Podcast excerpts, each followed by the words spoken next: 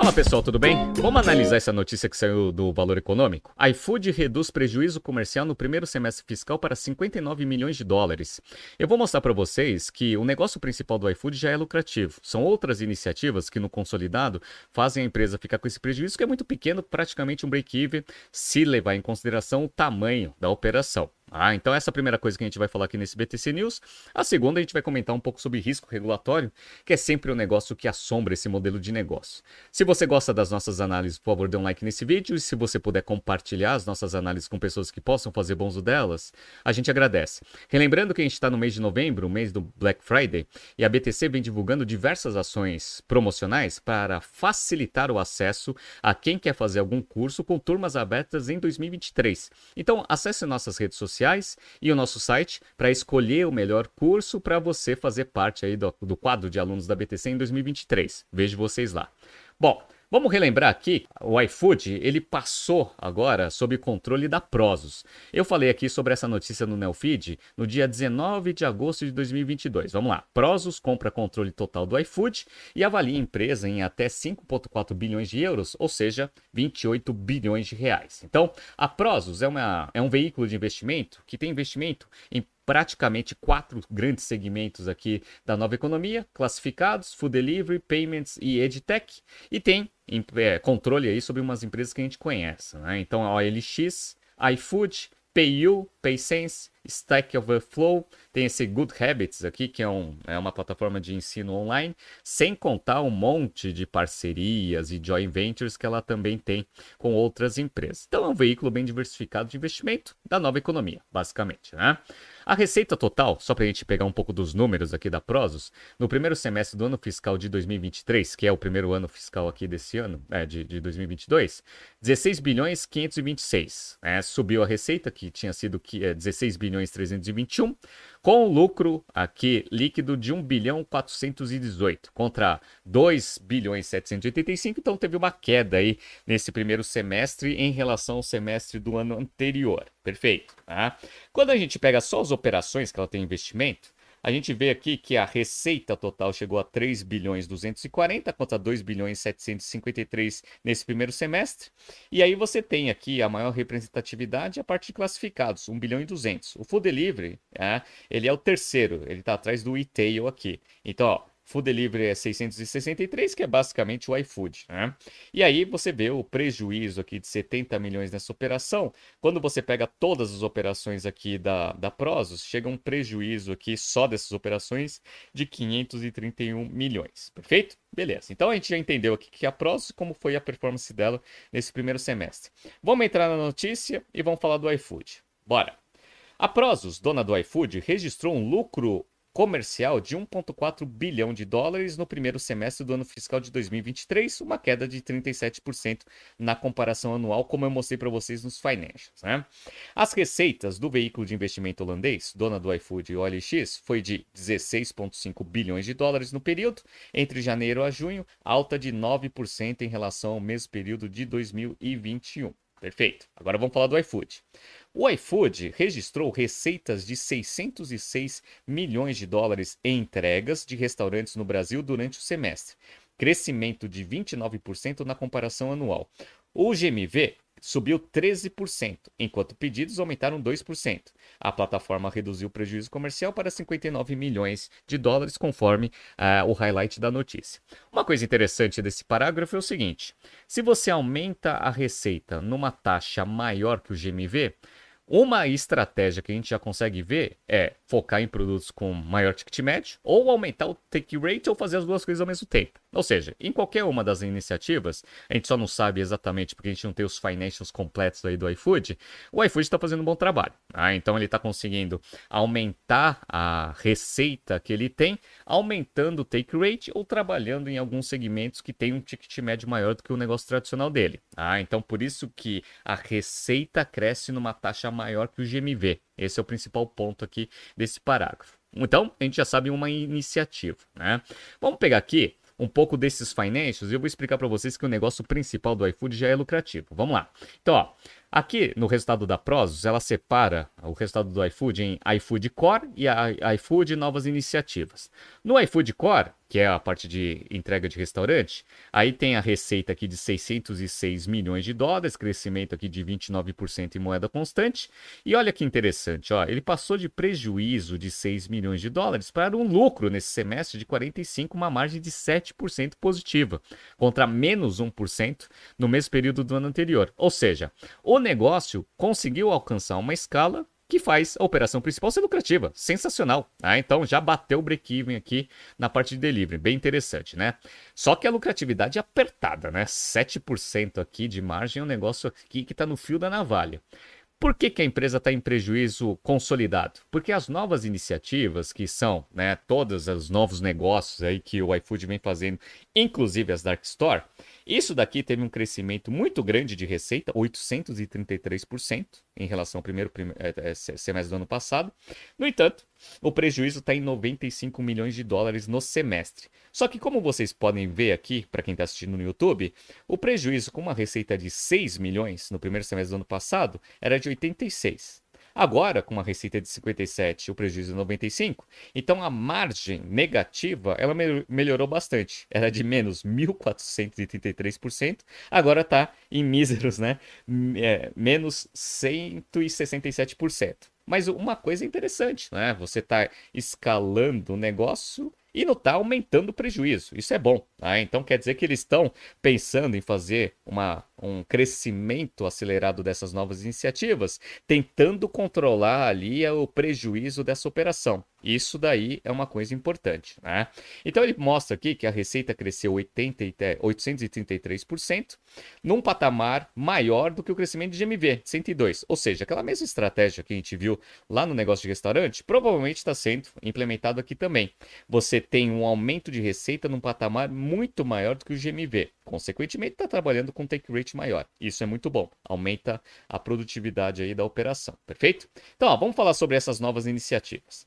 No segmento de comércio rápido e entrega de supermercados do iFood, a Prozos destaca o crescimento robusto com pedidos crescendo 152% e o GMV aumentando 102%. A plataforma opera no modelo híbrido, com parcerias com supermercados e investimento em dark stores. Né? Então, essas dark stores é que estão dando a capilaridade para o iFood conseguir aumentar muito esse, esse modelo de entrega rápida de produtos de supermercado. Ah, a gente viu já, e eu falei um pouco sobre esse modelo lá no, no BTC News, que eu mencionei aí essa transação com a Prozos. Né? Então, ele viu, a gente viu aqui ó, no, no, no Financial, aqui no, no, no relatório, falando que eles estão querendo crescer bastante esse modelo de Dark Store e que eles chegaram aqui a 1,9 milhões de pedidos aqui só nesse tipo de operação. E uma coisa que está escrito aqui que é bem interessante, eles falaram que eles vão diminuir o ritmo de abertura de Dark Store e vai focar no aumento de rentabilidade das operações que eles já abriram. Isso é importante até para mudar um pouco daquele mindset de crescimento a todo custo, até porque a situação de mercado não está tão fácil assim. Tá? Então o iFood está fazendo um bom trabalho aí para aumentar a rentabilidade da própria operação.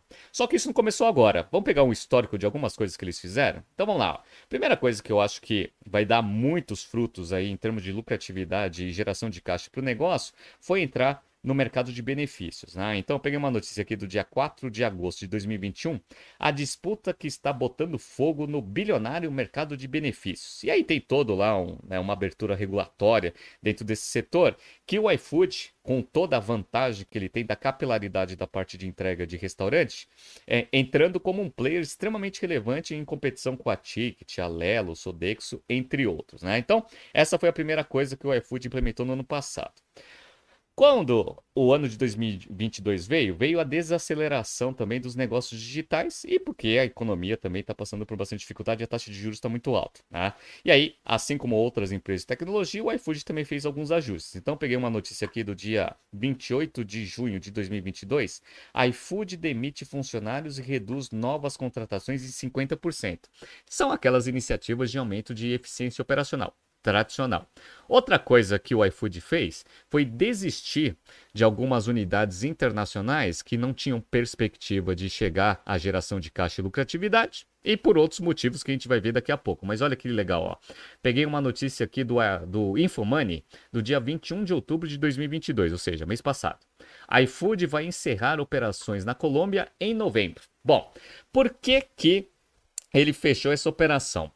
A resposta oficial é que é, o mercado colombiano já é dominado pela RAP, então é muito difícil você ganhar market share, então provavelmente estava queimando muito caixa, é, desviando aí o foco estratégico do negócio, então você desiste nesse negócio e foca no Brasil, onde você tem vantagens competitivas. Basicamente foi essa né, a resposta para mercado, dado esse fechamento aí na operação da Colômbia. Né?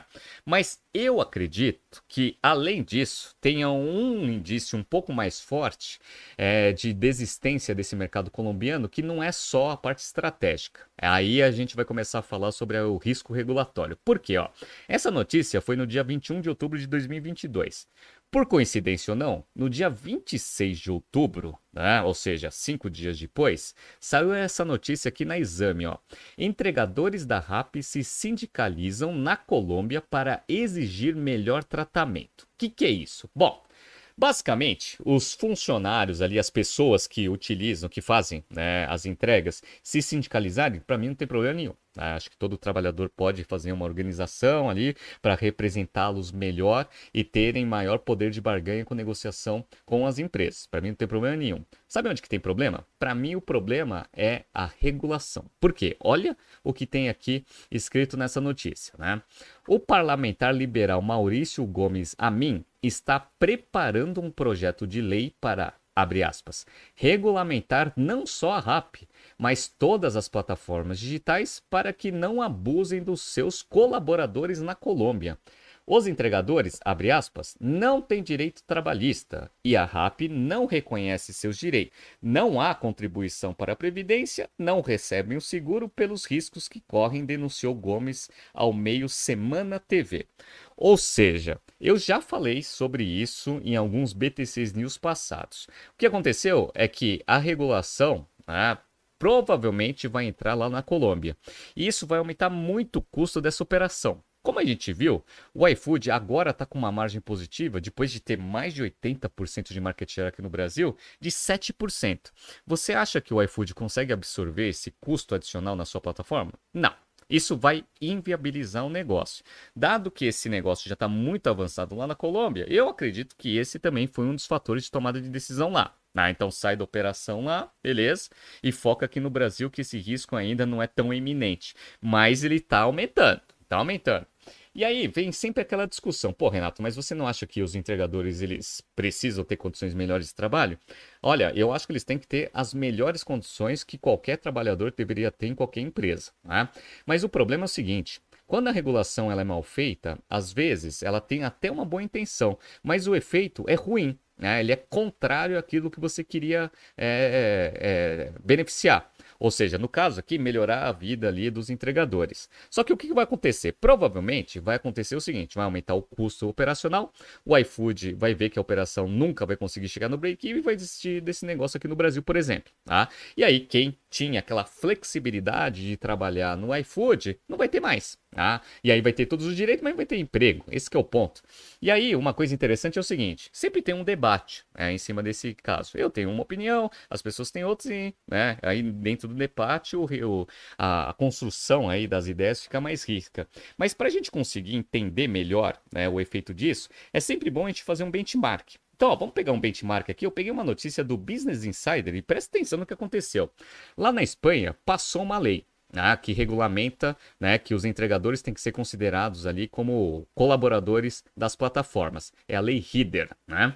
Sabe o que aconteceu? Lá tinha dois grandes players. Tem o Uber Eats e tem a Glovo, que é a maior de todas ali. O Uber Eats, ele aderiu a, a, essa lei e falou o seguinte, tá bom, então vou considerar todo mundo, né, os entregadores como empregados, vou aumentar ali um pouco dos benefícios. No entanto, aí vai perder aquela flexibilidade. Por quê? Porque agora você vai ter que ter jornada de trabalho, vai ter um horário para entrar, um horário para sair e toda a regulação que existe aí dentro das leis né, trabalhistas. E olha que interessante. Eu lembro que aqui no Brasil fizeram uma pesquisa com os entregadores que falaram que a melhor coisa que eles viam no trabalho de entregador, tanto da Log, do iFood, entre outros, era a flexibilidade. Ou seja, você pode eventualmente entrar na plataforma quando quiser, pode sair quando quiser, pode pegar as corridas que quiser e pode não pegar as corridas que não queira. Ou seja, você tem toda uma flexibilidade de trabalho.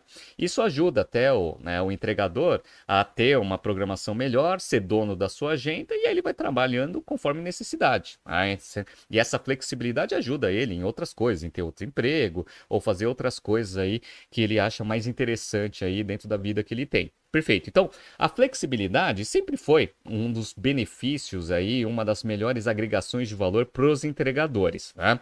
Quando você baixa uma regulação, você tira toda essa flexibilidade. E aí isso pode ser um fator ruim, mesmo com os benefícios para quem quer fazer o negócio. E aí olha o que aconteceu. Como eu falei para vocês, na Espanha, né, teve lá essa lei, e aí o Uber, ele aderiu à lei e o Globo não aderiu. Ah, então ele está lá brigando na justiça lá para não considerar os entregadores como trabalhadores e sim como freelancers. Sabe o que aconteceu?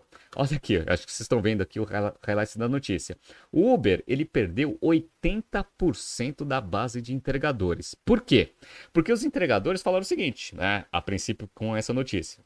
Ah, se eu tiver que trabalhar no Uber agora eu não vou ter mais aquela flexibilidade que eu achava que era o diferencial. Vou para a Globo. A Globo ainda dá essa flexibilidade para mim, mesmo dando os direitos trabalhistas. Olha que interessante, né, pessoal? Então, é sempre bom entender em algum país que essa regulação já passou, qual que foi o efeito dela. Neste caso aqui, foi o efeito negativo. Se vocês quiserem estudar um pouco mais aqui, ó, tô deixando aqui a, a notícia aqui na tela para vocês mesmos pesquisarem no Uber e lerem o que aconteceu. Então é bem interessante isso. Isso é um risco que sempre está assombrando aí esses negócios da Geek Economy. Aqui no Brasil, existem algumas conversas em regular esse mercado também. Vamos ver o que vai acontecer, mas parabéns ao iFood aí por ter chegado aí ao break-even aí nesse primeiro semestre. Vamos ver se ela consegue sustentar essa lucratividade aí nos próximos semestres também. Tá surgindo aqui algumas uh, notícias passadas para vocês se atualizarem. Não se esqueça de inscrever no nosso canal e na nossa newsletter. Grande abraço e até amanhã.